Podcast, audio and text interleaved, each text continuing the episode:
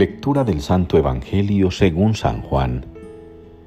Se celebraba en Jerusalén la fiesta de la dedicación del templo. Era invierno y Jesús se paseaba en el templo por el pórtico de Salomón. Los judíos rodeándolo le preguntaban, ¿Hasta cuándo nos vas a tener en suspenso? Si tú eres el Mesías, dínoslo francamente. Jesús les respondió, Os lo he dicho y no creéis. Las obras que yo hago en nombre de mi Padre, esas dan testimonio de mí, pero vosotros no creéis, porque no sois de mis ovejas. Mis ovejas escuchan mi voz y yo las conozco, y ellas me siguen, y yo les doy la vida eterna. No perecerán para siempre, y nadie las arrebatará de mi mano. Lo que mi Padre me ha dado es más que todas las cosas, y nadie puede arrebatar nada de la mano de mi Padre. Yo y el Padre somos uno. Palabra del Señor. Alabada al Señor todas las naciones. Es la respuesta que nos une hoy en la liturgia al Salmo 86. Alabada al Señor todas las naciones. Una respuesta que nosotros podemos ver reflejada en la primera lectura y en el Evangelio.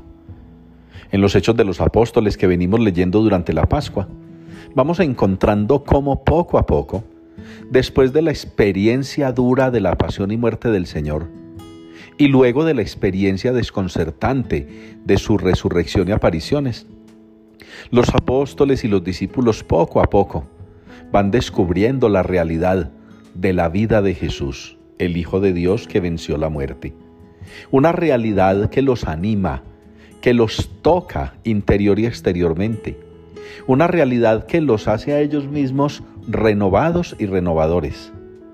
De ahí que podamos decir que todas las naciones alaben al Señor porque lo conocen. Después de todas estas semanas de Pascua, valdría la pena que cada uno de nosotros como creyentes se pregunte, ¿hasta dónde ha alcanzado?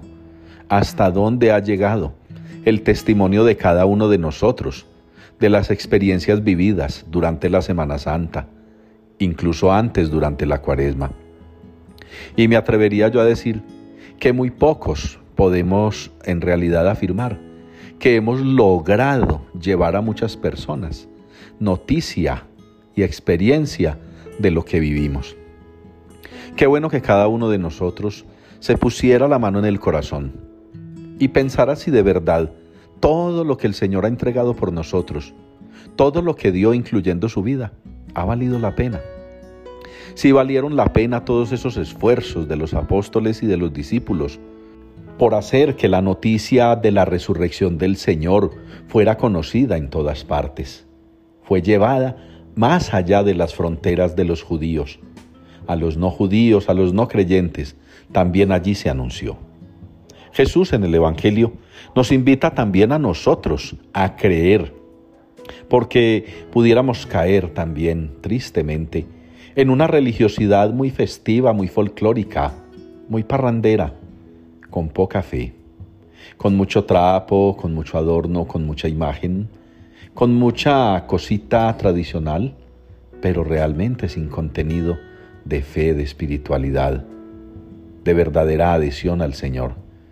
El testimonio no está en las multitudes que llenan las iglesias los días santos, el testimonio está en los santos que llenan las iglesias todos los días. Ojalá pues hermanos, reflexionemos sobre esto. Nos queda poco tiempo de la Pascua para que aprovechemos la ocasión de darle a conocer a los demás con nuestra experiencia de vida lo que en realidad celebramos como resurrección del Señor.